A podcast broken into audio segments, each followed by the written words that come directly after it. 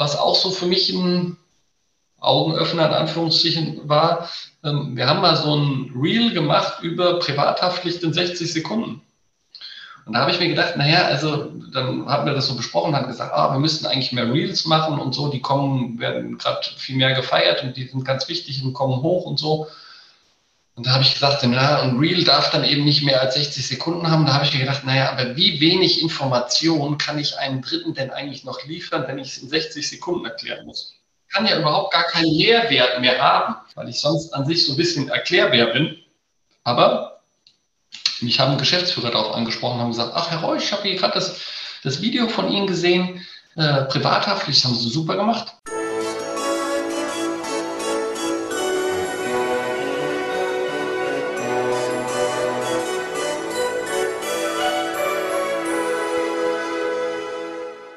Hallo und herzlich willkommen.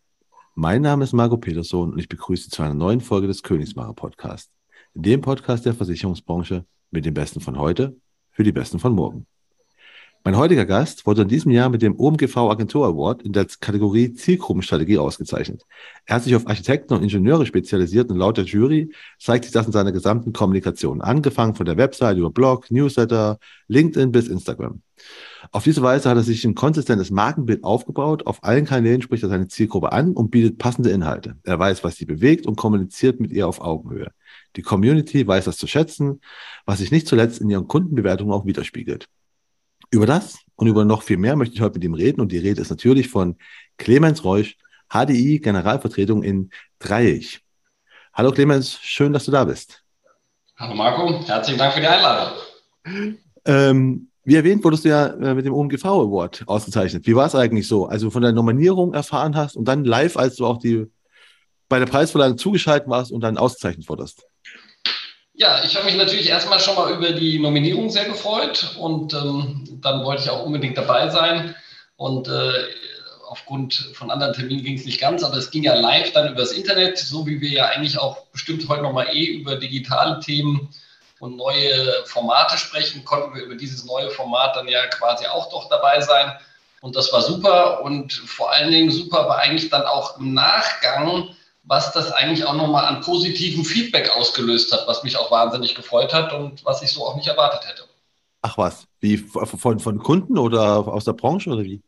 Äh, aus, aus beiden Richtungen. Aus der Branche war es schon so ein bisschen klar, sage ich mal ähm, ich hätte es kundenseitig nicht so erwartet in dem Ausmaße. Ja? Und ähm, ganz viele Kunden haben mich darauf angesprochen. Wir haben das natürlich ja auch über unsere Social-Media-Kanäle und sowas entsprechend gepostet und vermarktet. Und ähm, das kam super bei den Kunden an, was ich eben nicht erwartet hätte, weil es ja im Ursprung erstmal gar nichts mit der Problemlösung des Kunden zu tun hat. Es ja? war jetzt ja keine Produktauszeichnung, aber wenn man es vielleicht sogar doch nochmal von der anderen Seite betrachtet, ist es eben ja auch ein, ein Markenzeichen und auch eine Anforderung und Qualität, die Kunden heute mittlerweile von uns anfordern. Insofern kann ich auch jeden anderen Kollegen, äh, egal ob Makler oder Vermittler, äh, entsprechend nur motivieren und sagen, werdet auf den Kanälen aktiv, äh, weil die Kunden fordern es ein und die Kunden reflektieren das. Ah, gut. Aber zu dem, was mit Kunden und sowas, äh, ne, und natürlich werden wir über digitale Sachen heute reden, ähm, aber dazu kommen wir später. Erstmal in dem Podcast reden wir nicht nur über das Berufliche, sondern ne, du bist ja mehr als, als ein Versicherungsvermittler, gehe ich mal von aus. Ne? Und äh, deswegen sprechen wir auch über dich als Person. Deswegen mal, stell dich doch mal einfach mal selbst kurz vor mit drei Hashtags und erkläre, warum du die gewählt hast.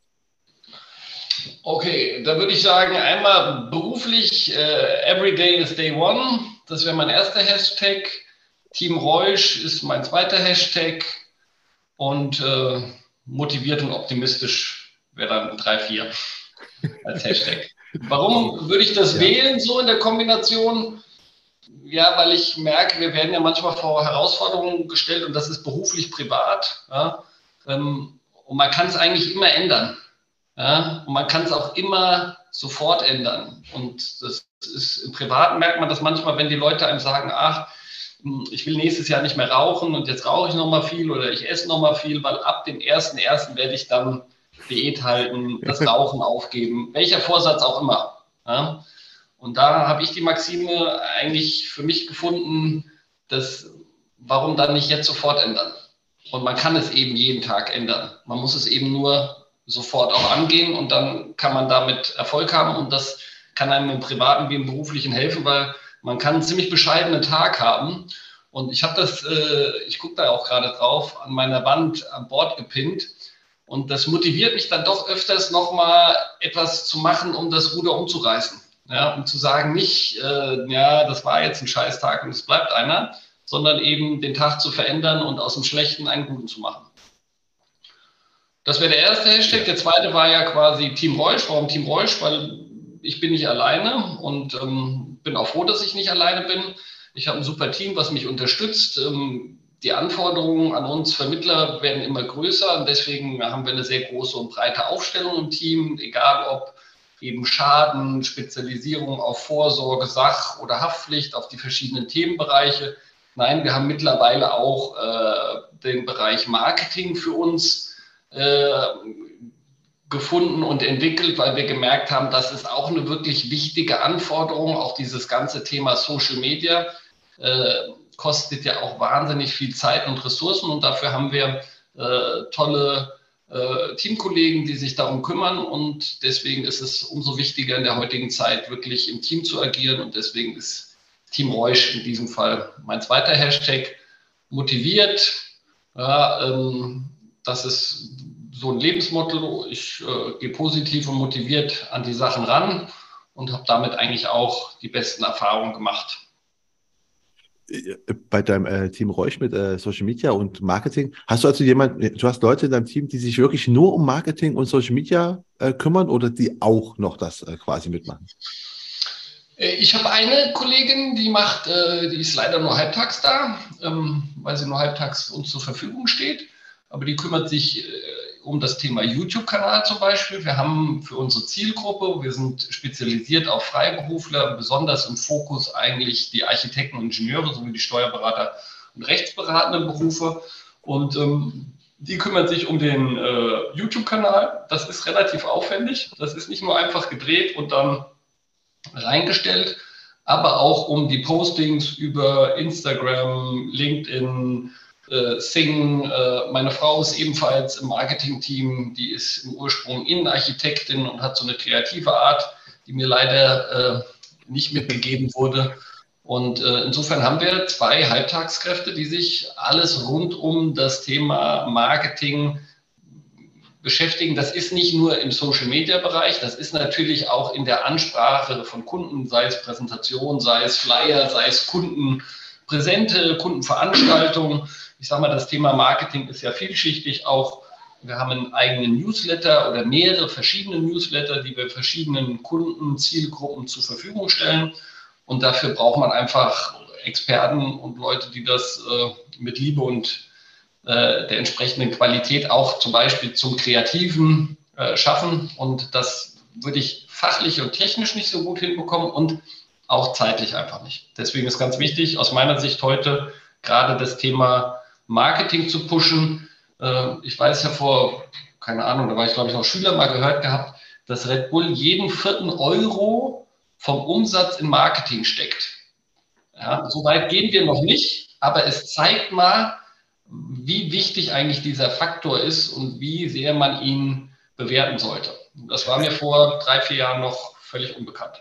Ah, okay, weil, weil mir ist mir auch aufgefallen, dass, dass er sehr viel macht. Also eine von den Fragen kommt auch später noch dazu. Ist nämlich auch, also ne, wie du das alles so schaffst oder wie er das schafft, aber haben jetzt schon mal einen kleinen Einblick. Dass äh, speziell Leute dafür da sind, du hast vollkommen recht, das ist halt super wichtig in unserer Zeit, äh, ne, Marketing mit, mit äh, zu forcieren. Ähm, aber das kommen wir später erstmal noch, ne, wir sind noch bei der Vorstellung, jetzt kommen wir bei der, zu dem Thema Emoji. Und zwar, wenn du ein Emoji wärst, welches wärst du und warum? Äh, ich wäre das meinende Emoji, weil ich eigentlich per se erstmal glücklich und zufrieden bin. Und ähm, meine Tochter hat mal gelacht, weil sie meine Lauf-App sich angeguckt hat. Und da kann man hinter jedem Lauf eine Bewertung machen. Und äh, immer ein Foto, ich veröffentliche die nicht, sondern ich habe das irgendwie so eigentlich nur für mich. Ähm, dann sehe ich auch mal nochmal die Bilder, wo ich war, welche Strecken oder sonstiges ich mal gelaufen bin. Und die hat gesagt, äh, Papa, es ist auffällig, dass jedes Mal, egal ob Sonne oder Regen, egal ob du langsam oder schnell warst, du hast immer den gleichen äh, fröhlichen Emoji genommen. So, und ja, Das würde ich sagen, beschreibt mich eigentlich auch ganz gut. Ich, ich vermute halt, Laufen macht ja auch Spaß, ne? Also würde ich mal tippen, dass es ein Hobby ist und dir Spaß macht. Ja, zumindest auch nach dem Lauf. Also man startet ja, ja. nicht immer fröhlich in den Lauf. Also wenn es dunkel und kalt ist, schreie ich auch nicht äh, yippie Aber nach dem Lauf bin ich immer glücklich und zufrieden und daher der glückliche Smiley. Sehr schön. Dann kommen wir jetzt mal zu vier Fragen, also immer so Entweder-Oder-Fragen, die ich dir einfach so stelle und du sagst, was davon du auswählst. Ne? Hm? Die erste ist Currywurst oder Burger? Äh, Burger. Selbstgemacht auch oder? Also bist ja, du auch quasi, grillst du auch selbst, oder? Am allerliebsten selbstgemachter. Ich war gerade in Amerika äh, im Urlaub, da waren wir mit dem Wohnmobil unterwegs. Äh, da gab es zwar überall auch Burger, wir haben auch verschiedenste Burger, ob Diner oder was auch immer, Wendy's getestet und probiert, aber die selbstgemachten auf dem Grill waren trotzdem die aller, allerbesten. Ah, okay. Seid ihr so also Ostküste oder Westküste? Wo seid ihr lang gefahren? Äh, Nordküste. Ich wusste Nord vorher nicht, dass Nordküste? es eine Nordküste gibt. Ja, ist, aber, nennt, man, das nicht Kanada? Ja, genau, weil, weil es, gibt, es gibt dort diese großen Seen, die wie so Finger von der Hand beschrieben ah, werden.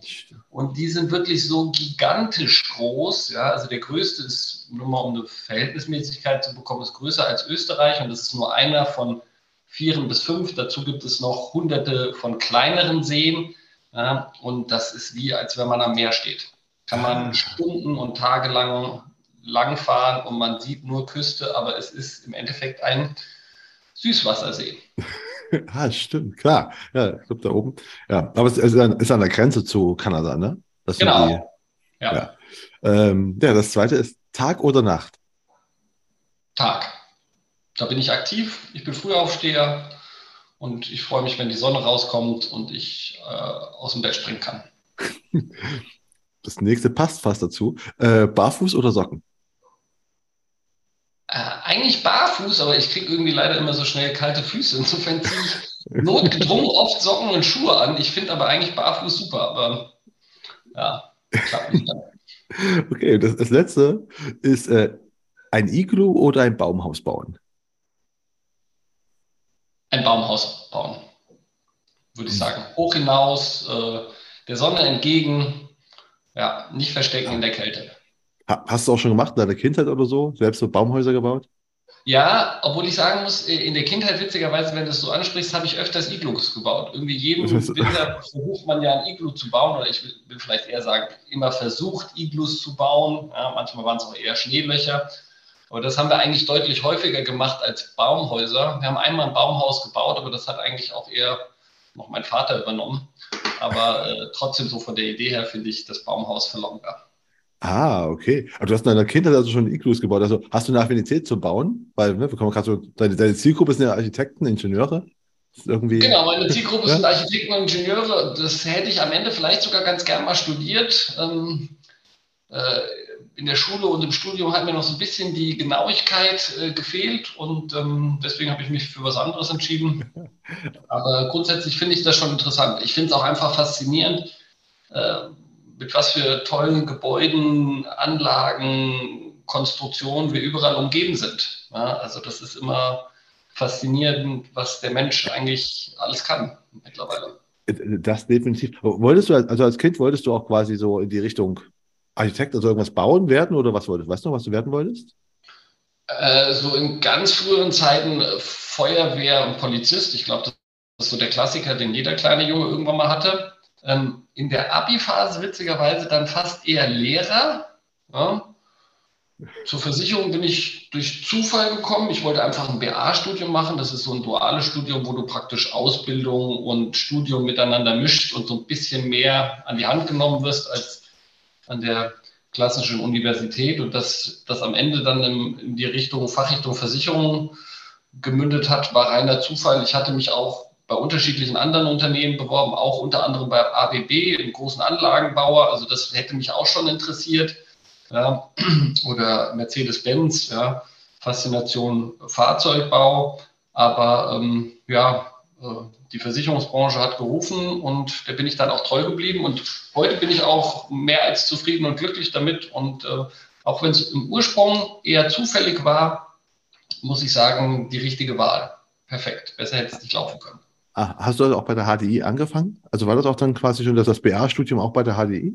Das BA-Studium war beim Gerling-Konzern und der Gerling-Konzern ist ja dann quasi in den HDI Gerling HDI übergegangen, beziehungsweise vom HDI gekauft geworden. Aber ich bin quasi seit der ersten Stunde, seit dem ersten ursprünglichen Arbeitgeber immer dem gleichen treu geblieben.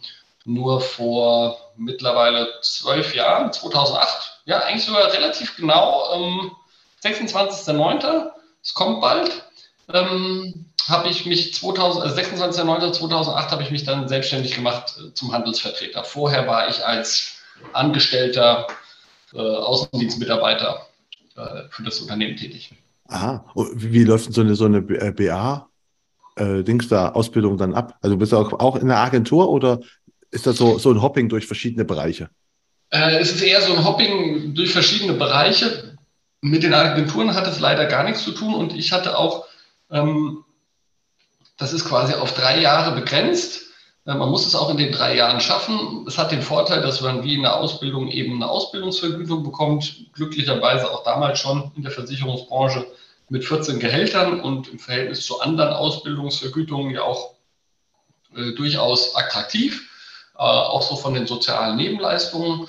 Das habe ich aber damals beim Gerling als Industriestandort gemacht und da bin ich so die verschiedenen Industrieabteilungen durchwandert. Also einmal Feuer, einmal Transportversicherung, technische Versicherung. Ich war dann in der letzten Phase in einer äh, Vertriebseinheit und zwar auch in der Firmenvertriebseinheit äh, und das war die, in der ich dann auch später angefangen habe, weil ich einfach gemerkt habe, dass mir das mit Abstand am meisten auch Spaß gemacht hat und äh, dieser Kontakt mit den Menschen, die unterschiedlichsten Unternehmen, unterschiedliche Situationen und so, das fand ich äh, aufregend, faszinierend und finde es heute noch, ich bin heute noch immer wieder begeistert, wenn ich in irgendwelche Unternehmen reinkomme, was die alles herstellen, produzieren und mit ihren People hinbekommen, wo man immer wieder merkt, ja, wie toll der deutsche Mittelstand ist. Äh, das definitiv, aber war für dich schon immer klar, dass du auch im Vertrieb willst? Also war schon, als du angefangen hast und sagst, okay, ich mache BA-Studium, ich, ich will auch in den Vertrieb oder ist das gekommen? Äh, also das war die Zielrichtung, aber das war eher so, weil die Stelle da war und die mich genommen haben. Also man muss ja sagen, das ist jetzt, das war quasi 2000, das ist äh, schon so ein bisschen noch anders gewesen. Da wurde nicht jeder händeringend gesucht. Also ich weiß noch, ich habe ja. 80 Bewerbungen geschickt äh, verschickt. Ich habe dann auch schon mehrere Einladungen bekommen, aber es war nicht so, dass ich jetzt nur zwei Bewerbungen hätte schicken müssen und sofort einen Platz gefunden hätte. Also der äh, Arbeitskräftemangel, wie wir ihn heute erleben oder ich ihn ja auch als Agenturist gerade aktuell erlebe und meine Kunden erleben, der war damals noch ein anderer und deswegen habe ich mich einfach ganz breit aufgestellt. Und da diese Stelle hier äh, grundsätzlich erstmal interessant geklungen hat, habe ich das genommen, aber hatte das nicht mit einer klaren Zielsetzung, ich will unbedingt in den Vertrieb, weil ich immer schon Versicherungen verkaufen will.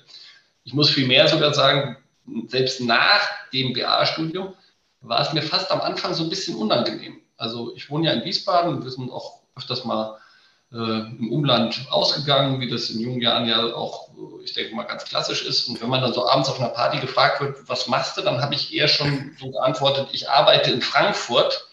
Äh, witzigerweise haben dann auch viele gar nicht weiter nachgebohrt. Ja, das war dann schon so ein, so ein Unterhaltungsblocker.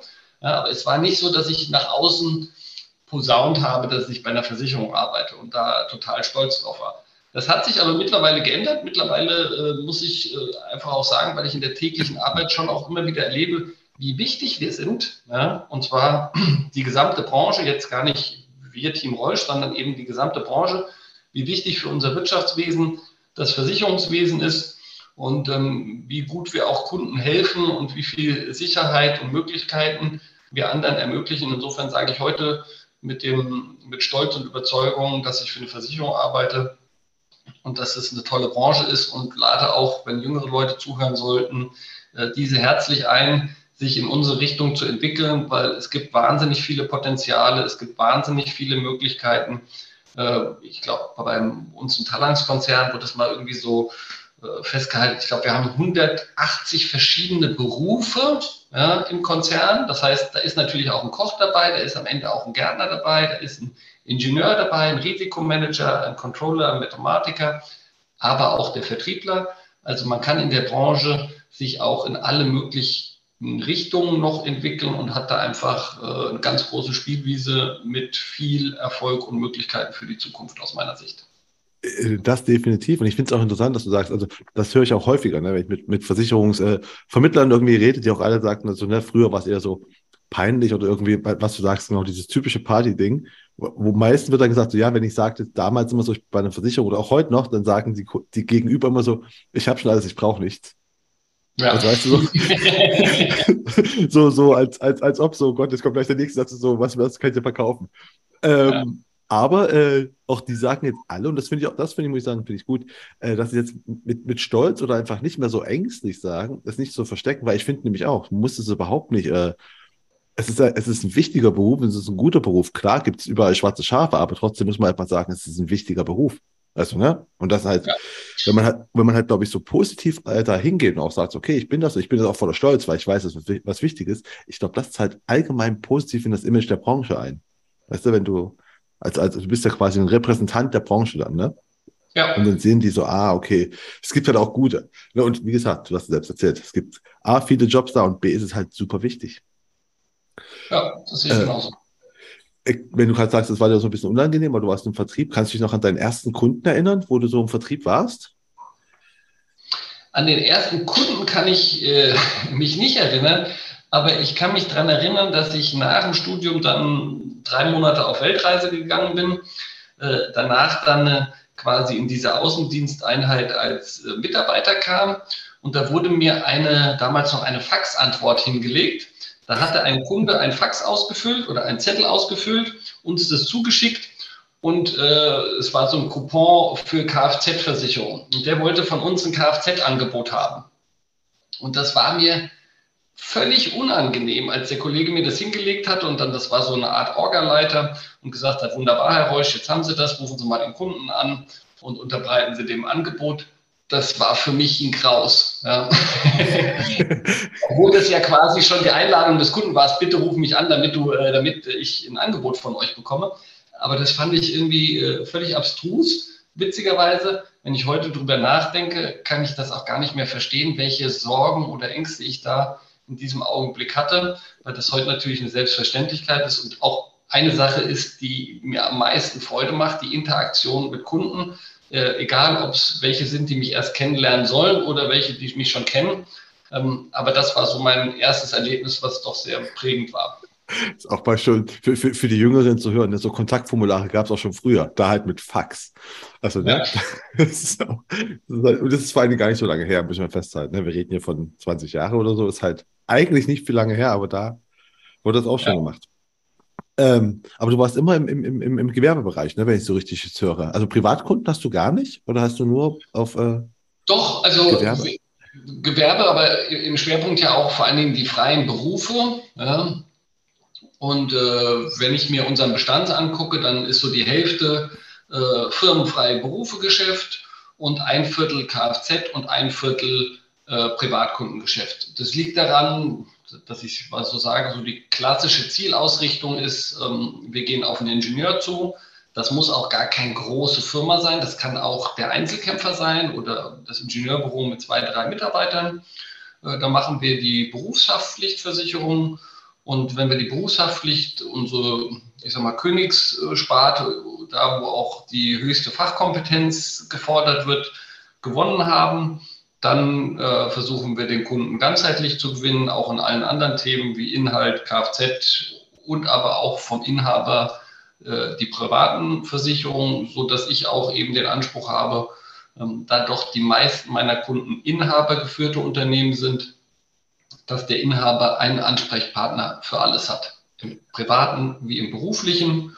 Und ähm, da wir die Sprache der Branche sprechen, ja, klappt das äh, wunderbar, zumal eben auch HDI äh, da in der Historie auch wieder über Gerling äh, seit Jahrzehnten Rahmenverträge mit den verschiedenen Verbänden und Kammern hat, Sonderkonditionen bietet und produktseitig einfach super aufgestellt ist. Und das hat sich für mich auch direkt nach dem Studium schon erschlossen. Äh, wähle doch den Weg, der am einfachsten ist und mach das in dem, was dein Anbieter auch am besten kann. Wo du gerade sagst, dein, dein Weg nach dem Studium. Also ne, du bist nach dem Studium, hast erstmal Weltreise gemacht, wie gesagt, hast du, wie du gesagt hast, und bist dann aber in die Vertriebseinheit gekommen. Und mhm. da warst du dann jetzt ein paar Jahre. Warst du immer ja, war ich quasi von 2004 bis 2008 vier Jahre lang als angestellter Außendienstmitarbeiter. Und hast dann gesagt, jetzt mache ich mich selbstständig. Ja, das war damals in 2008 war das so ein, äh, das kam jetzt nicht völlig allein aus mir heraus, sondern da hat unser ehemaliger Vorstands, Vertriebsvorstand äh, insgesamt so eine Welle losgetreten und das in die breite Masse getrieben, äh, ursprünglich der Gerling-Konzern war eine Organisation der festangestellten Außendienstmitarbeiter. Es gab nur eine ganz kleine Handvoll von Handelsvertretern. Das ist jetzt nicht so in den Strukturen gewachsen, wie wir es vielleicht von der Allianz oder äh, der AXA kennen, die schon immer große Handelsvertreterorganisationen haben. Ähm, das hat sich hier in der Vertriebsstruktur erst dann entwickelt und verändert. Und 2008 ähm, gab es so die ersten, die das dann erkannt haben, dass es für sie ja von Vorteil ist. Und ich sage mal so, gerade in, in dem Zeitraum 2008 bis 2012 sind dann doch wahnsinnig viele aus dem Angestelltenverhältnis äh, in die HV-Tätigkeit gewechselt, zumal dann auch einfach die Angebote ähm, von HDI entsprechend interessant waren, muss man auch ganz klar sagen. Waren faire und sehr lukrative Vorschläge für denjenigen, der was bewegen will und interessiert ist an mehr Erfolg und dafür mehr Leistung. Und das war's, das warst du ja, bist, bist du ja ähm, offensichtlich. Und hast du damals dann schon gesagt, okay, ich spezialisiere mich jetzt hier auf, auf so Zielgruppen? Oder ist das, ja. ist das gewachsen? Also war von Anfang an für, war für dich klar, okay, Architekten, Ingenieure, was war es noch, ähm, Steuerberater, das ist so, die will ich primär ansprechen. Ja, das hat sich so ein bisschen ergeben. Ich war ja noch relativ jung. Ich bin jetzt 43. Ja, vielleicht zu meiner Person noch ganz kurz. Ich bin jetzt 43, habe drei Kinder, äh, bin seit 25 Jahren mittlerweile mit meiner Frau zusammen und glücklich verheiratet und habe so nach dem Studium ähm, aber schlussendlich ja noch nicht gewusst, welche Richtung alles geht, war noch relativ jung, habe dann schon die ersten Firmenkontakte und Termine wahrgenommen und hatte dann öfters so ein bisschen die Problemstellung, ähm, ich habe einen Unternehmer, der ist 55, 60 und da komme ich als Mitte 20-Jähriger hin. So. Und da war die Akzeptanz manchmal einfach nicht so da, weil die Gesprächsebene eine andere war. Der hat länger seine Firma, als ich alt war. Ähm, das hat für den einen oder anderen eine Problemstellung dargestellt und gerade die Architekten und Ingenieure, ähm, die doch sehr sachlastig sind, ähm, eher so, ja, ich sag mal, die blauen Typen, wenn wir in so einer Farbenlehre bleiben wollen.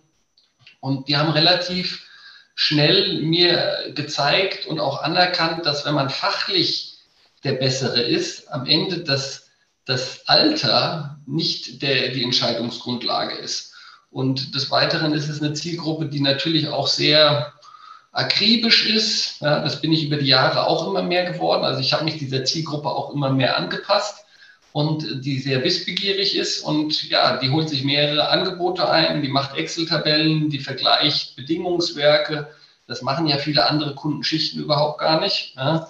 Ähm, wenn man aber dann derjenige ist, der die Fragen beantworten kann, dann muss man sagen, auch wenn sie am Anfang schwieriger zu bekommen sind, sind es die treueren Kunden oder es sind besonders treue Kunden. Ich will nicht sagen, dass die anderen untreu sind, aber es sind sehr treue Kunden es macht wahnsinnig viel Spaß, mit ihnen zusammenzuarbeiten, ähm, weil sie natürlich zum einen faszinierende Sachen machen, was sie planen, Bau überwachen, entwickeln und sonstiges, aber weil sie auch ein relativ gutes Verständnis von Versicherungen bekommen, weil sie sich so intensiv damit beschäftigen. Das heißt, wenn man ihnen auch mal sagt, was nicht versichert ist oder auch ein Schaden nicht übernommen wird, hatte ich es eigentlich jetzt in den fast 20 Jahren noch nie dass wir darüber ein Problem bekommen haben, weil es immer ein Verständnis auf Gegenseitigkeit war, weil es eben auch einfach Parameter gibt, die kann man nicht versichern. Und das habe ich schon in, in, gerade im privaten Bereich auch manchmal erlebt, dass jemand überrascht war, äh, dass seine Privathaftpflichtversicherung äh, nicht für den Diebstahl seines Fahrrads aufkommen konnte, beispielsweise. Ja. Ja. So abstrus das klingen möchte, das habe ich mit meinen Ingenieuren noch nie erlebt. Genau, also, dass die, dass die eine besondere Zielgruppe sind, das konnte ich mir schon, schon vorab so, also A, sehr gute Freundin von mir ist auch Architektin, weiß deswegen, dass sie sehr akribisch sind. Ich habe mich nur gefragt, wie du dazu gekommen bist. Bist du, hat man bei der Gerling, hast du einfach zufälligerweise bei der Gerling quasi so ein paar Ingenieure und, und Architekten quasi bekommen und dann sagst okay, mit denen komme ich klar. Oder weil deine Frau in Architektin ist und du hast dann quasi zufälligerweise quasi die Architekten so kennengelernt oder wie kam es dazu? Nee, rein, reiner Zufall. Genauso wie ich per Zufall äh, zu den, äh, zur Versicherung gekommen bin, ist es auch hier per Zufall gewesen. Ich weiß noch, ich war in Australien. Ähm, da hat mein damaliger oder zukünftiger Gebietsleiter äh, mich angeschrieben, hat gesagt, wunderbar, Sie fangen ja jetzt äh, in wenigen Wochen bei uns an. Ich habe mir mal überlegt, ähm, wir haben ja Rahmenverträge mit Architekten, Ingenieuren, die werden bei uns in der Region noch nicht betreut. Ähm, können Sie sich das vorstellen? Ja, und äh, ich konnte es mir vorstellen und so bin ich dazu gekommen. Ja, und bin dann aber dabei geblieben und habe es eben wirklich intensiviert und habe dann darauf ganz bewusst es entwickelt und gesagt, wir sind Fachagentur dafür. Wir richten uns in all unseren Tätigkeiten genau darauf aus. Ja. Genau, dann hast du, hast du das dann schon auch, wo du dann dich selbstständig gemacht hast? ähm, Hast du da auch dann deine Agentur exakt darauf ausgerichtet? Weil das ist, das ist ja schon quasi ganz klares Marketing, ne? Zielgruppe und dann sagen, okay, wir sind auf die jetzt äh, spezialisiert. Oder ist das entwickelt mit der Zeit? Das hat sich in der Zeit nochmal entwickelt. Also. Weil, weil meine Frage war nämlich, wie, wie hast du am Anfang deine äh, Architekten, Ingenieure, wie hast du die 2008, wie, wie, wie hast du die erreicht? Da war da einfach klassisches äh, ja, Anrufen und äh, sich vorstellen oder wie war das damals? Weil jetzt ist es ja ein bisschen anders. Ja, klassisch anrufen und äh, vorbeifahren, wenn man einen Termin bekommt. Äh, auch über die Verbände natürlich versuchen, an die Zielgruppe ranzukommen. Äh, natürlich gab es auch über äh, die Verbände immer mal wieder, heute würde man sagen, Lead, früher hätte man gesagt eine Anfrage, ja, weil sich die Verbandsmitglieder an den Verband wenden. Ähm, das ist ja, sage ich mal, auch das Schicke an so kleineren Spezialzielgruppen. Der Ingenieur, der geht zu seiner Hook und fragt die, ob ähm, sie ihm eine Berufshaftpflicht bieten kann. Dann sagt die, nee, wir machen private Versicherung. Ähm, dann geht er zu seiner äh, Techniker, die sind in der Regel bei der Techniker versichert, äh, fragt die, ob ihm, sie ihm eine äh, Berufshaftpflicht bieten können. Können sie auch nicht. Dann macht er das noch mit zwei, drei anderen Versicherern und die alle sagen, nee, können wir nicht dann geht er vielleicht zu einem der anderen wenigen Anbieter, die es machen, aber landet in einer Generalvertretung, die super spezialisiert ist, vielleicht auf Berufsunfähigkeit oder Gebäudeversicherung, ich weiß es nicht, ja, aber keine Ahnung von Berufshaftpflicht hat, dann kriegt er da zwar irgendwo ein Angebot, aber wird damit in der Regel nicht so ganz glücklich. Und wenn der dann auf jemanden trifft oder jemanden anderen Architekten in der Regel fragt, wo bist du denn eigentlich versichert? Kriegt man darüber, also über so eine engere Zielgruppe aus meiner Sicht, wenn man es gut macht, häufiger Empfehlungen. Ja, das merke ich. Und man kann sich natürlich, wenn man die Kundensprache spricht, relativ schnell vom Markt abheben. Und dem Kunden ist es eben wichtig, dass er auch verstanden wird, dass das, was er erklärt, also Ingenieure zum Beispiel, sind die Tätigkeiten in der Regel in die Leistungsphasen aufgeteilt. Es gibt neun Leistungsphasen, ja, von der Grundlagenermittlung bis hinten am Ende über die Bauüberwachung und die Mängelabnahme. Und ähm, wenn man diese Leistungsphasen kennt, die ich natürlich vorher auch nicht kannte, oder wenn man weiß, was sich unter Paragraph 34 HOI verbirgt, ja, die HOI ist die Honorarordnung für Architekten und Ingenieure. Und ganz viele solcher Sachen, die für uns heute bei uns in der Agentur eine Selbstverständlichkeit sind, weiß eventuell ein dritter Vermittler nicht, weil er eben nur alle zwei Jahre mal einen Ingenieur hat ja, und nicht wie wir irgendwie täglich zwei, drei. Ja, und das hebt einen von ab, das mag die Zielgruppe und das macht es natürlich für uns auch entsprechend leichter. Äh, das definitiv. Ähm, aber am Anfang, am Anfang haben wir halt gehabt, war noch quasi das klassische Anrufen und so weiter.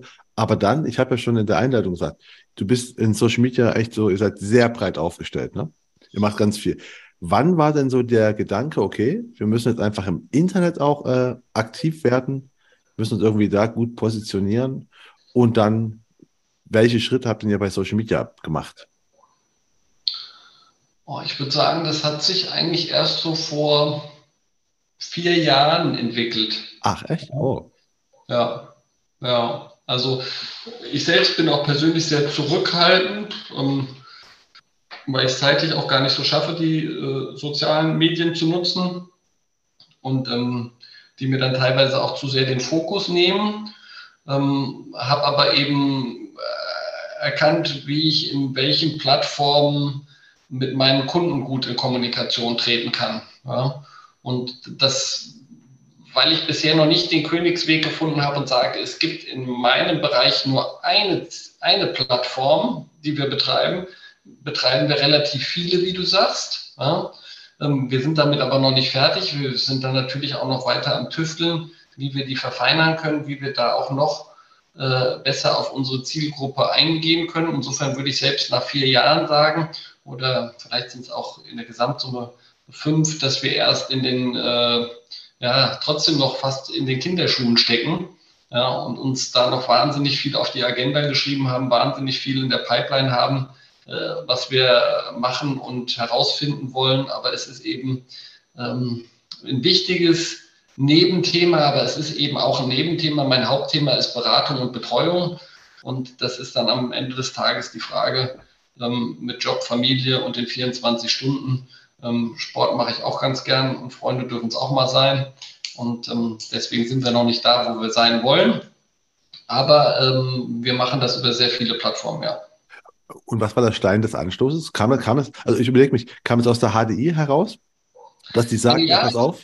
Ja, muss man auch, auch in dem Fall hat uns HDI unterstützt. HDI hat so eine Initiative, äh, digitalen Berater ins Leben gerufen und hat dort viel gemacht. Und ähm, da gab es Seminarreihen, Qualifizierungsreihen und ich weiß noch im ersten Webinar an dieser Stelle vielleicht auch einen ganz herzlichen Gruß an Uwe Brüggemann. Ähm, der war nämlich damals äh, der Leiter für den Bereich und hat das Seminar geleitet. Der hat uns diese Welt erklärt und ähm, ich fand ja auf der einen Seite faszinierend, welche Möglichkeiten sich ja auch in der Interaktion mit anderen ergeben. Aber ich habe mir auch gedacht, naja, wenn ich jetzt irgendwie so Anfang 60 wäre, dann würde ich wahrscheinlich jetzt aufstehen und gehen und sagen, ich mache es noch die letzten Jahre so, wie ich es immer gemacht habe. So, aber damals war ich eben irgendwie dann eher Ende 30 und habe gesagt, naja, ich will ja eigentlich noch 30 Jahre machen. Also müssen wir uns dem Thema annehmen, weil es immer wichtiger wird, weil es immer mehr Präsenz hat. Und ja, jetzt nach diesen vier, fünf Jahren und natürlich auch eure Auszeichnung bin ich froh, dass ich den Weg gemacht habe und bin auch HDI sehr dankbar, dass sie da den Anstoß äh, auf die Reise mitgegeben haben. Bei dir ist ja auch mal äh, extrem guter, fruchtbarer Boden. Also heißt, bei den meisten Leuten, ich kenne das halt auch aus Gesprächen mit Vermittlern und so weiter, ähm, wenn die auch Social Media machen wollen, das große Thema ist immer, was ist die Zielgruppe, ne? Die meisten sagen so, jeder, der eine Versicherung braucht. Das ist halt so ein Spruch, den du immer mhm. hörst, wohl. Das ist halt keine Zielgruppe, ne? Bei dir ist das schon einfach ein fruchtbarer Boden. Bei dir war ja schon klar, mehrere Jahre, die Zielgruppe ist halt schon, ne? Wer die Zielgruppe ist. Das heißt, da ist die Kommunikation ja viel einfacher. Weil du wusstest ja schon, wen du ansprechen willst. Äh, ja. Was waren eure ersten Kanäle? War das dann Facebook vielleicht oder habt ihr auch gleich mit YouTube gestartet? Oder? Nee, nee, nee. YouTube gibt es äh, seit einem Jahr. Also wer den Kanal noch nicht kennt, äh, Clever Run ans Versichern. Ja, äh, unbedingt auf YouTube gehen, abonnieren und liken und sich die Videos angucken. Gern mir auch Feedback geben, was fehlt oder besser gemacht werden kann. Nur so können wir uns ja entwickeln. Aber YouTube feiert quasi jetzt gerade erst einjähriges. Das ähm, haben wir also relativ neu noch auf der Agenda, wie du schon gesagt hast, ganz klassisch. Wir haben mit ähm, Facebook angefangen, äh, dann ist Instagram dazugekommen, vielleicht auch noch vor Facebook, weil ich das schon auch noch so ein bisschen dazu zähle, haben wir schon immer Newsletter an unsere Kunden versandt. Das haben wir aber natürlich auch optimiert und in Teilen weiter automatisiert.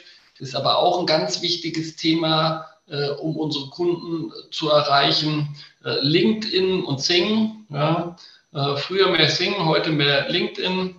Ähm, sind auch weitere Kanäle und wir merken eben, dass man verschiedene, selbst in der Zielgruppe, verschiedene Altersgruppen und verschiedene Personengruppen doch über unterschiedliche Medien eher ansprechen muss. Ja, ah. Auch Unterschied äh, zwischen Bestandskunden und Neukunden. Also ich sag mal, der Großkonzern-Mitarbeiter oder der vielleicht ein bisschen internationaler aufgesetzt ist, um das jetzt so ein bisschen zu vereinheitlichen. Ich hoffe, es nimmt mir keiner böse, wenn ich das so ein bisschen plakativ jetzt darstelle, aber der ist oft bei LinkedIn anzutreffen. Äh, bei Sing sind öfters die älteren Generationen noch vertreten. Äh, bei Insta natürlich äh, die Jungen, auch vielleicht ein bisschen mehr als die, die Architekten, die Kreativeren. Ja. Bei Facebook erreichen wir wunderbar äh, ein relativ großes und weites Spektrum. Ja.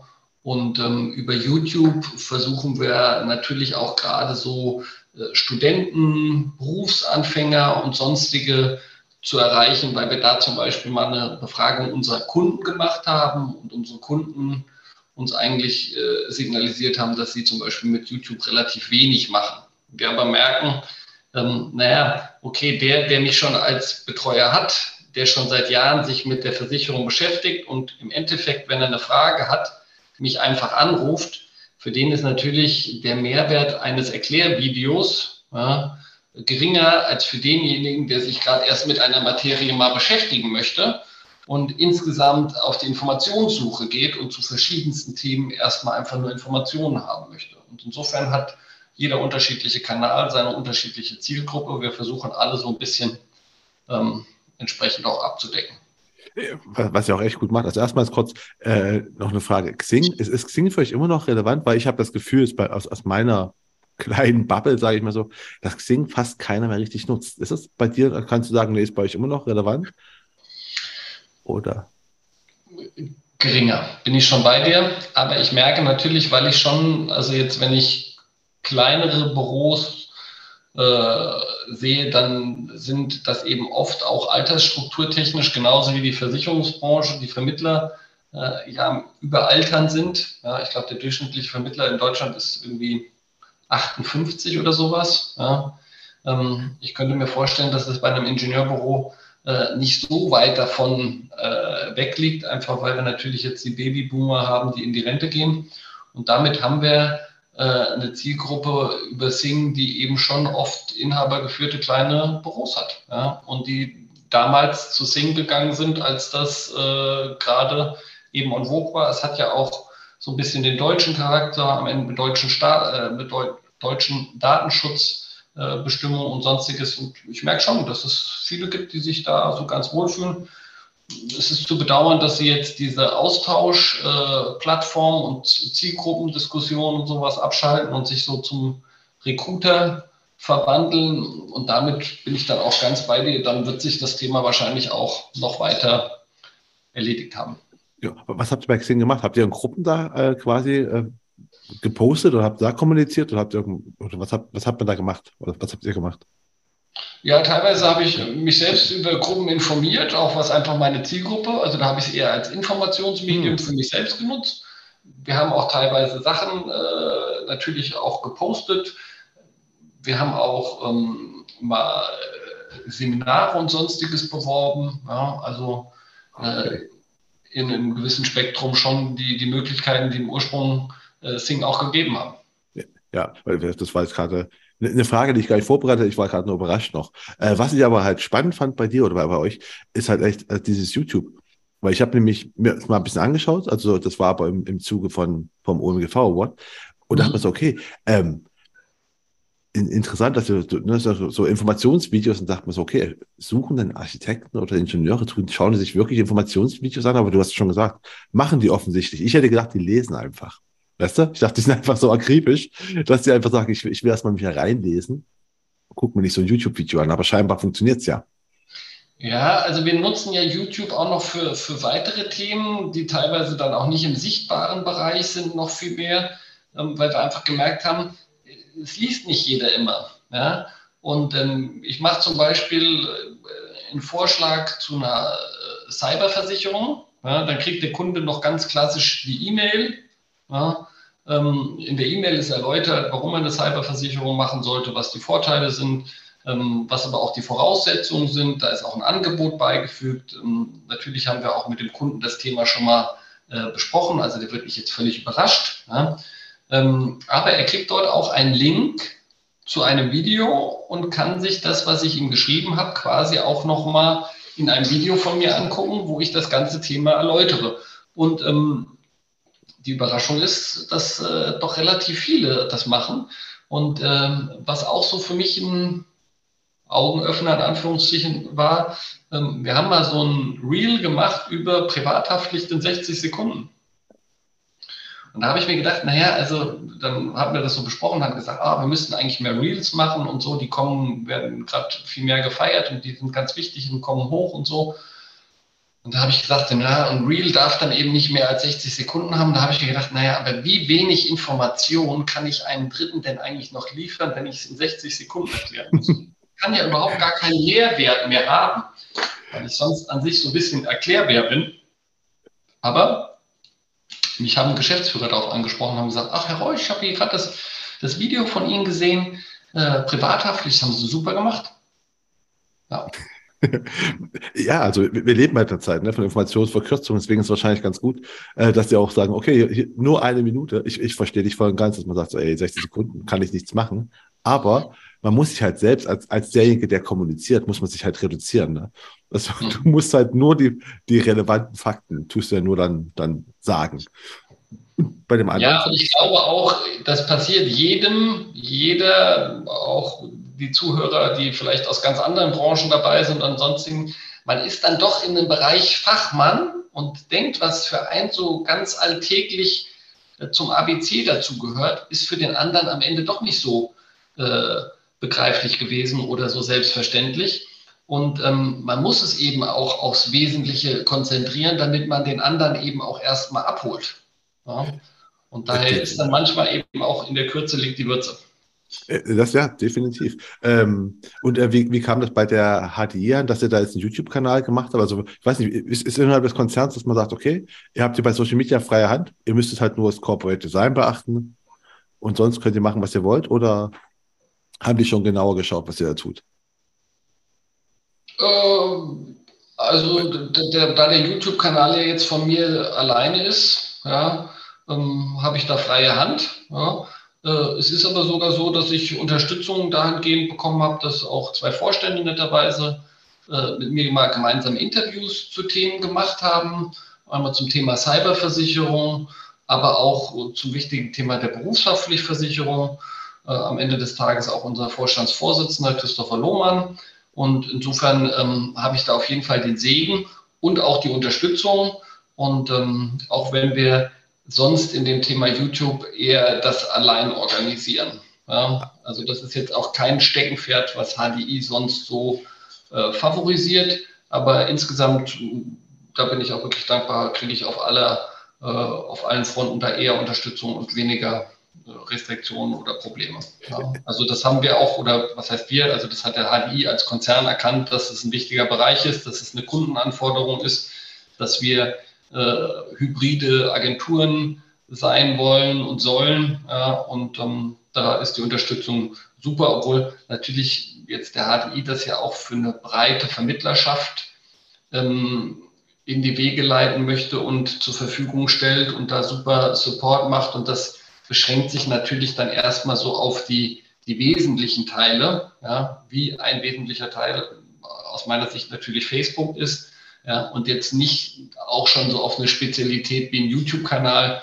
weil das ja schon sehr ressourcenintensiv ist und das könnte auch nicht jede Vermittlungsagentur darstellen. Also wir haben ja auch Agenturen mit zwei, drei Mitarbeitern oder wo jemand allein ist und für den ist das Social-Media-Thema, denke ich, schon ähm, eine große Herausforderung im, im, Rahmen der zeitlichen Kapazität und da würde ein YouTube-Kanal einfach den Rahmen sprengen. Äh, das definitiv. Und deswegen habe ich ja schon in der, in der, im Eingang gesagt, ne, ah, du hast also so quasi zwei Halbtagskräfte, die dich unterstützen. Weil mein, meine Frage bei YouTube zielt auch genau nicht auf den Vorstandsvorsitzenden mit ab, weil ich nämlich das Video auch gesehen habe, dachte mir so, ah, krass, so einfach, da ist der Vorstandsvorsitzende.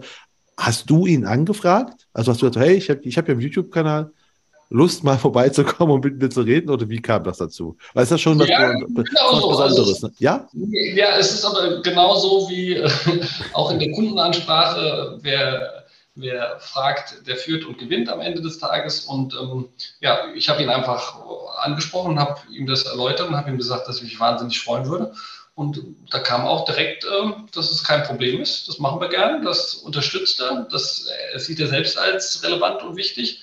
Und unterstütze da auch gerne diejenigen, die das vorantreiben möchten.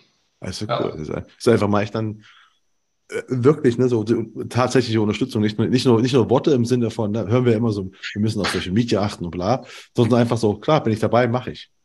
Ja, nee, aber der, der, HDI hat ja auch äh, ein, ein, ein, Motto, ein Unternehmensmotto und da geht es um den Purpose, den wir uns verschrieben haben und der sagt auch Together und ähm, wir sollen zusammen das Unternehmertum fördern und entwickeln. Und das wird auch gelebt und das wird vom Vorstandsvorsitzenden nicht vorgegeben, sondern wurde entwickelt, gelebt und spielt sich dann in solchen Sachen auch relativ schön äh, wieder.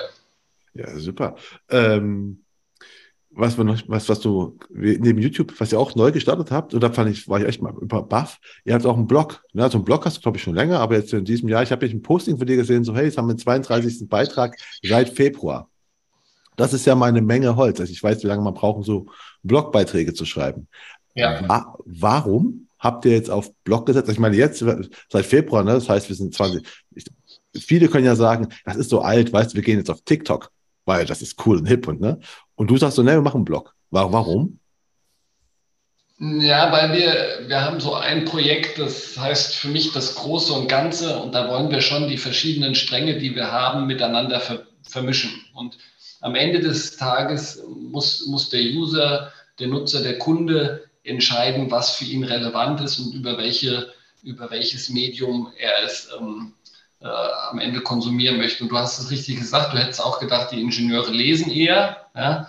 Und das überlasse ich am Ende des Tages dem Ingenieur. Der Ingenieur kann sich überlegen, ob er meinen Blog liest, ob er meinen YouTube-Kanal sich anguckt, ob er äh, mein Newsletter bekommt, ob er ein Online-Webinar mit mir buchen möchte und daran teilnehmen möchte oder ob er vielleicht auch in ein Präsenzseminar mal kommt ja, oder natürlich ganz klassisch die persönliche äh, Beratung nutzen möchte. Ähm, wir bieten den ganzen Blumenstrauß an und ähm, situativ kann äh, der User, Nutzer, Kunde äh, sich entscheiden, für welche Variante er sich schlussendlich entscheiden möchte.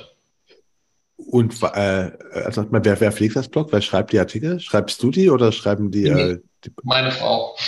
Ah, gut. Nee, weil ja. das ist, ist, ist, ja wirklich groß auf, ein großer Aufwand. Ähm, ja, großer Aufwand, aber wir wollen natürlich jetzt so marketingtechnisch, äh, wir haben eine eigene Internetseite, ja, die, wir hatten schon vorher eine eigene Internetseite, jetzt haben wir die vor einem Jahr oder so nochmal neu gemacht. Ja, und ähm, da wollen wir natürlich auch die Sichtbarkeit erhöhen. Ja. Also das ist am Ende des Tages ja ein Thema. Äh, ich habe nicht die Sorge, dass wir nicht die Kunden, die mit uns in Kontakt sind, gewinnen, sondern das hat sich eigentlich damals schon in diesem Vortrag mit dem Uwe Brückemann mir relativ schnell erschlossen, dass die größere Gefahr ist, dass ich nicht mehr sichtbar bin und der Kunde mich gar nicht findet. Ja? Weil es schickt keiner mehr eine Faxantwort zurück. Ja? Und der Kunde gibt es bei Google ein oder er gibt es bei TikTok ein, er gibt es bei Instagram ein und er entscheidet sich dann, das glaube ich, erlebt jeder von uns ja selbst, ja, wenn wir mal ehrlich sind und wir suchen was bei Google, wer geht noch auf Seite 2 und 3? Ja? Und ja. Erschreckenderweise viele kaufen sogar im Rahmen der Anzeige, ja, ganz oben noch vor den tatsächlichen Beiträgen. Ja? Und deswegen ist das Thema Sichtbarkeit ganz hoch. Und wir hoffen, ja, dass wir die Sichtbarkeit eben durch die Verknüpfung auch der Themen erhöhen, dass wir eben eine Internetseite haben, einen Blog haben, ein Video haben und damit am Ende des Tages Google und das Internet uns eine höhere Relevanz gibt. Das ist der Grund, wieso wir diese vielen extra Meilen am Ende des Tages gehen. Äh, schließen sich gerade für mich zwei Fragen an. Also zum einen machst du auch, macht auch das Suchmaschinenoptimierung, also wird, wird, die Blogbeiträge werden die auch so auf Suchmaschinenoptimierung ja. mit optimiert? Ja, also ja. schon ganz gezielt. Ja, genau, sonst würde es nicht zielführend sein. Und das zweite ist, du hast gerade Google-Anzeigen äh, gesprochen. Äh, tut ihr auch Werbung machen? Also schaltet ihr auch Werbung oder macht ihr nur organische Dings? Bisher haben wir uns überwiegend auf organisch konzentriert. Wir haben mal Testballons gemacht mit der Schaltung der Werbung und da merken wir, dass wir dann doch eine sehr enge kleine Zielgruppe haben. Das ist ein Thema, ich hatte ja vorhin gesagt, wir haben noch viel im Köcher, wir wollen noch viel da äh, vorantreiben.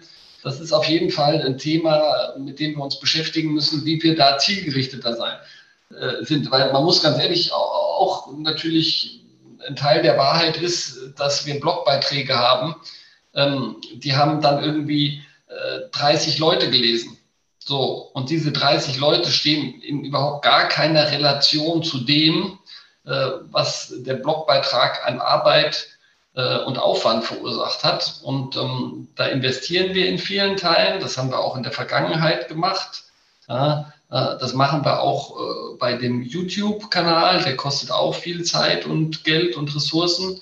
Ähm, wir merken immer wieder, dass wir dadurch Erfolge machen, aber wir merken eben auch, dass ja nicht das Anfangen, sondern das Durchhalten am Ende des Tages leider nur belohnt wird. Und deswegen sind das alles Langfristthemen. Äh, man muss viel ausprobieren. Wir, wir, lernen ganz viel. Wir haben, sage ich mal, eine relativ steile Lernkurve, ja, aber weil wir auch äh, schon gemerkt haben, dass wir viel falsch gemacht haben in der Vergangenheit oder dass äh, vielleicht auch einfach das ein oder andere nicht funktioniert hat und dass man an dem einen oder anderen Thema eben lange dran sein muss. Und wenn so ein Blogbeitrag, äh, an dem man dann irgendwie stundenlang gesessen hat, am Ende des Tages von kaum einem gelesen wurde, darf einen das nicht zur Verzweiflung bringen, sondern sind, sind wir wieder beim smilenden Emoji. Ja, äh, wir freuen uns auf einfach den nächsten, den wir schreiben, weil wir da wieder die Chance haben, dass es mehr als 30 werden. Und ich hatte ja ganz am Anfang gesagt, every day is day one. Also äh, lasst es uns ändern, weitermachen, optimieren, messen, wiegen, sammeln und am Ende bin ich zuversichtlich, dass es den Erfolg hat. Und die Auszeichnung hat es uns ja auch schon mal in Teilen gezeigt. Das war zum Beispiel auch mal ganz gut, ja, äh, als Feedback einfach zu sehen, dass es gar nicht so verkehrt ist, auf welchem Weg wir uns da befinden. Das definitiv nicht. Und was ihr halt angefangen habt, alles, das ist ja so, so, wir sprechen ja von, von so Longtail-Content. Das ist einfach so, es ist gar nicht so wichtig. Dass, natürlich wäre es cool, dass du einen Blogbeitrag schreibst und den sofort 10.000 Leute lesen. Ne? Das wäre super. Aber es, du, du schreibst den ja und der ist dann ja im Internet und das heißt, er zieht mit der Zeit halt auch noch mit Leute an. Ne? Das ist ja nicht so, dass der weg ist.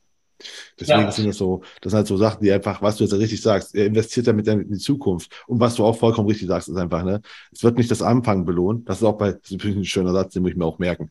Äh, weil nämlich viele fangen an. Also ich kenne sehr, sehr viele, die anfangen, aber halt, nachdem nach zwei Tagen dann kein Neukunde gekommen ist, hören sie einfach auf. Und äh, ja, das, das funktioniert halt nicht. Ähm, du hast gerade noch gesagt, ihr habt, ihr habt, eine steile Lernkurve gehabt. Das bringt mich noch so quasi zu meiner zu, zum fast zum Ende von der Frage, die ich aber immer stelle. Ähm, und du hast auch ein paar Fehler gesagt, habt ihr gemacht. So, fällt dir irgendwas so ein, wo du sagst, okay, das war, das, war so, so, so ein, ja, ein großer Fail, den wir gemacht haben oder falsch gedacht haben und da haben wir sehr viel draus gelernt. Fällt dir irgendwas so ein spontan? Naja, also äh, das fängt bei so ganz simplen Sachen an, wie äh, du äh, machst ein Video und hast nicht auf dem Schirm gehabt, dass deine Kamera sich automatisch nach fünf Minuten wieder abschaltet, weil es ein Energiesparmodus. Und du erzählst und erzählst und erzählst und es war umsonst. Ähm, du hältst die Kamera äh, quer und willst aber eigentlich auf Instagram unterwegs sein und hast das falsche Format ausgewählt. Ähm, du hast das Mikrofon nicht richtig angeschlossen also ganz viele handwerkliche Themen, die man einfach, wie ist das Licht, äh, wie ist die Reflexion, du hast ein Video, was eigentlich super ist, aber im Hintergrund läuft ständig einer rum und das ist dir gar nicht aufgefallen, weil du ja auf die Kamera geguckt hast, aber die Kamera hat hinter dir das, äh, die, die Fensterscheiben reflektiert und auf dem Video äh, achtest du gar nicht mehr auf den Sprecher, sondern nur noch auf den, der hinter der Kamera rumrennt. Ja? Also da gibt es unfassbar viele Sachen, ähm, an die ich vorher so nicht äh, gedacht habe und ähm, die wir einfach gelernt haben, wo wir auch hier vielleicht ein bisschen wieder dank unserer Ingenieure akribischer geworden sind und Listen schreiben, Tabellen füllen und dann Checklisten haben und wissen, was wir nicht mehr machen. Und wir haben eben auch äh, so Themen wie ein Blogbeitrag oder ein Video, was nicht gesehen wird und man denkt eigentlich, das ist mega. Ja. Ich habe auch öfters feststellen müssen, dass ich eine Idee habe, aber die Zuschauer eine andere Idee viel besser fanden. Ähm, ich muss damit leben, dass meine Tochter mir immer wieder vorhält, äh, äh, wie wenig Follower ich habe. Ja? Und äh, alles in die Millionen geht und ich hätte nur so äh, ein paar. Ja? Ähm, und äh, insofern ist es ja, ein stetiges Weiterkommen. Ja, wobei muss ich sagen, die Follower ist ja äh, es, es kommt mal drauf an, wen du als Follower hast. Ne? Also dir bringen ja keine Millionen Zwölfjährige etwas. Den kannst, das ist keine Zielgruppe für dich. Ne? Dann lieber, dann lieber 300 Architekten. Genau. Ne? Also deswegen, die, die Zahl ist, ist zwar in der heutigen Zeit groß drauf geschaut, aber das Wichtige ist nicht, die richtigen zu haben. Ja. Ne? Ja, und ähm, natürlich auch, wie man es für sich selbst bewertet. Also ich habe dann bei YouTube die 100er-Grenze äh, der Abonnenten geknackt und dann hat äh, meine andere Tochter gesagt, na siehst du, Papa ist gar nicht schlecht, sind schon drei Klassen. Ja, also die rechnen nämlich mit, die Kinder haben ja auch ganz viele oder viele Kinder jetzt glücklicherweise meine nicht, aber viele andere Kinder haben ja auch YouTube-Kanäle und ähm, die rechnen dann in Klassen, ja, was ja auch irgendwie so, hast du drei Klassen als Followers, ja schon mal, ist doch schon mal eine Handvoll. Ah, klar, weil, eine Klasse, okay, so 33, 34, 35 äh, Schüler ja. und dann hast du quasi drei Klassen. Okay, in, interessant. Ich dachte, ich, ich, ich, ich dachte gerade Klassen im Sinne von so. Ja. Nee, nee, Produktklasse. Ja. Ah, Schulklassen. Okay. gut, gut, wieder was gelernt. Sehr schön. ähm, ja, aber ist genau. Ne? Einfach mal gucken. Es entwickelt sich. Und wer ist halt der Geist, ist halt ein Jahr erst dabei. Ne? Also, das ist ja noch, hat ja noch, noch, noch Zeit. Ne? 2030. 2030 hast du dann 10.000 Follower. Ja, du hast es gesagt. Also der große Vorteil bei YouTube, also zum einen sehen wir, dass wir teilweise natürlich deutlich höhere äh, Ansichten haben als, äh, ähm, als Abonnenten, ja, weil es jetzt auch nichts was ist, was man klassisch ja immer haben möchte. Also die Leute gucken auch selektiv Videos von uns. Äh, es kann auch sein, dass wir einen Nicht-Zielgruppenkunden haben, der eben Interesse an einem Video zur Cyberversicherung von uns hat, weil da auch ein Mehrwert für ihn drin ist, obwohl er kein Ingenieur ist. Ja, das ist auch so dann das Video entsprechend weit gefasst. Und ähm, äh, man muss einfach sagen, das hattest du ja schon erwähnt, das bleibt. Also der Vorteil bei, bei YouTube im Gegensatz zu Instagram und Facebook, das Video bleibt. Und wenn in drei Jahren jemand was äh, zu berufshaftlich von Ingenieuren haben will, dann ist es ja im Wesentlichen, was ich da erläutere, auch meistens noch tagesaktuell, weil in Teilen werden ja auch zum Beispiel einfach mal Grundlagen und äh, Vorgehensweisen erläutert und beschrieben oder Schadenbeispiele und die ändern sich nicht. Und insofern werden wir natürlich auch über die Dauer, äh, ohne dass wir den Content nochmal in die Hand nehmen müssen, immer mehr äh, User damit erreichen. Äh, genau, ne? Weil nämlich, und YouTube ist einfach die zweitgrößte Suchmaschine der Welt nach Google. Ne? Und du bist mit dem Blogseite bei der größten und mit YouTube bei der zweitgrößten, äh, mit dem YouTube-Kanal bei der zweitgrößten Suchmaschine der Welt vertreten und findbar, ne? Ja. Ne, das müssen wir festhalten. Ähm, ja, jetzt, jetzt kommen wir schon zu, zum Schluss. Einfach so. Und da habe ich immer auch drei Fragen an meine Gäste. Und der erste ist einfach so: Was war denn der, der beste Tipp, den du am Anfang deiner Karriere bekommen hast, den du heute noch äh, praktizierst? Fangen Sie früh an und bleiben Sie lang da. Wer früher kommt, darf später gehen. Ja. Und das ist am Ende des Tages, äh, ja, es ist auch eine Fleißaufgabe. Ja. Und ähm, das hat mir schon viel geholfen. Gerade wenn man morgens, ich bin auch früh aufsteher, wenn man morgens in den Tag früh startet, den Tag organisiert, sich strukturiert, die ersten Sachen, ähm, alles auf die auf die Kette bekommt und dann das Tagesgeschäft auf einen einwirkt, dann ist man trotzdem noch in der Aktion und nicht nur in der Reaktion. Ich kann ja auch, also ich bin auch mittlerweile früh auf dir geworden und muss sagen, ich finde das Gute am frühen Morgen ist einfach, du hast deine Ruhe. Also du kannst halt Sachen quasi arbeiten und dann kommt der Tagesablauf, also der, der, der genau. Alltag quasi. Ja. Deswegen, das finde ich ein Vorteil. Ja, ganz klar. Ähm, ja, das zweite ist, was hättest du denn schon gerne am Anfang deiner Karriere gewusst, was dir selbst quasi hart erarbeiten musstest? Ähm, ich hätte mir vielleicht äh, gewünscht, dass ich schon früher gewusst hätte, dass es eigentlich, äh, wenn man da so lang an, an was dran bleibt, ja, dass es dann auch erfolgreich ist. Wir hatten ja das Thema eben gerade, äh, nur das Durchhalten wird belohnt. Und wenn man das am Anfang noch nicht gelernt hat, dann hat man natürlich schon auch zähe und traurige Momente mit dabei, sage ich mal, wo man sich schon fragt, äh, läuft das alles in die richtige Richtung. Wenn man schon wüsste, dass es in die richtige Richtung läuft, dann wäre es natürlich vielleicht ein bisschen entspannter gewesen. Ja, ansonsten war es dann doch teilweise und zwischenzeitlich manchmal auch ein bisschen aufreibend. Weißt du noch, äh, kannst du dich noch an den Moment erinnern, wo du gemerkt hast, so, äh, der, der Weg funktioniert so? Also das mit meiner Zielgruppe und so, das ist einfach, das ist ein guter Weg gewesen, weil du, wenn du gerade sagst, so, da hat man so also Zweifel ich weiß jetzt nicht die Situation, wo mir das äh, bewusst geworden ist, aber ich weiß, dass es mir irgendwann mal bewusst geworden ist. Und ich weiß auch, dass meine Mutter äh, ja auch irgendwie früher zum Beispiel so ein bisschen die Sorge hat, ob das alles richtig ist, dass ich mich selbstständig mache und so. Und ähm, dann äh, auch Mitarbeiter dazu gekommen sind und äh, ja, sie so ein bisschen immer mehr Sorge hatte, ob das alles so sich richtig entwickelt. Und da zu dem Zeitpunkt wusste ich schon dann, ja, das entwickelt sich richtig und du bist auf dem richtigen Weg. Und ich glaube, ähm, jeder Außendienstler kennt das auch.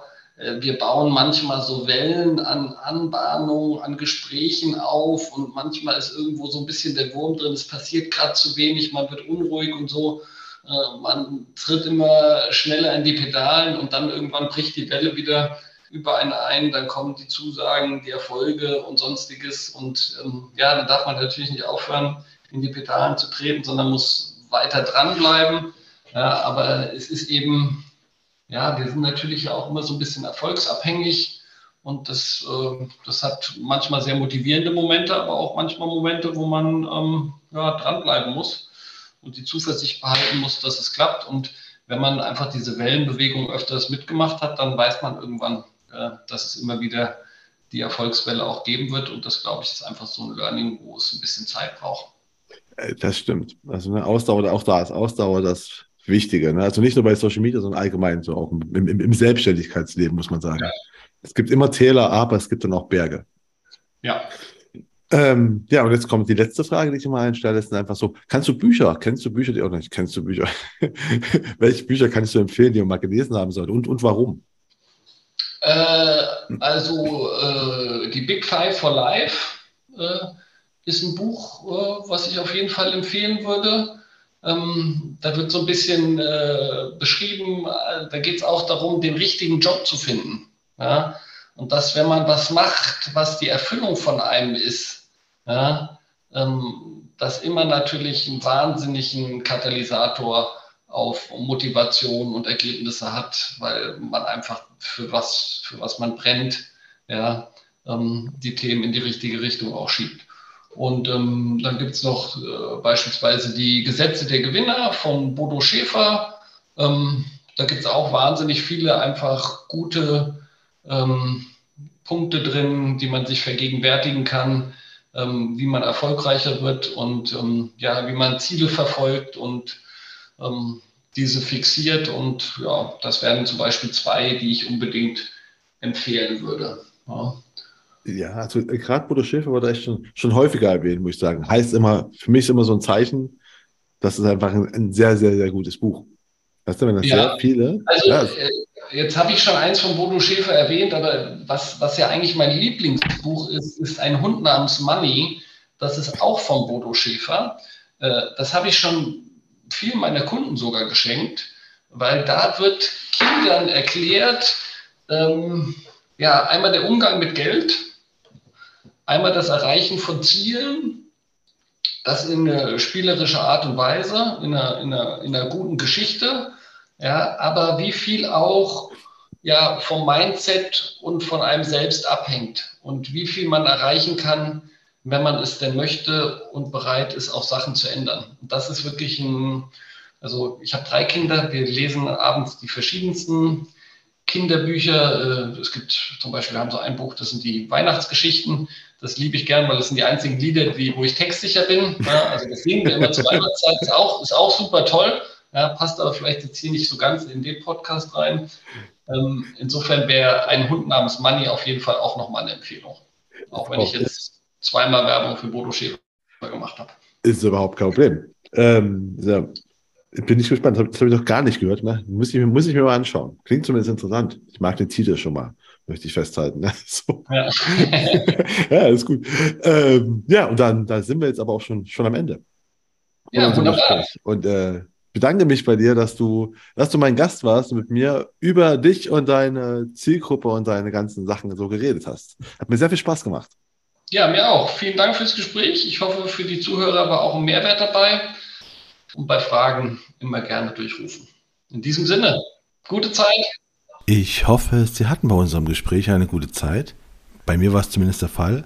Und wenn es auch auf Sie zutrifft, dann würde ich mich ungemein freuen, wenn Sie den Königsmacher Podcast auf der Plattform Ihrer Wahl abonnieren und gut bewerten würden. Und damit verabschiede ich mich von Ihnen. Das war die Königsmacher Folge mit Clemens Reusch. Mein Name ist Marco Peterson. Ich bin Ihr Ass im Ärmel, wenn es um Social Media und digitale Kommunikation der Versicherungsbranche geht. Auf Wiederhören.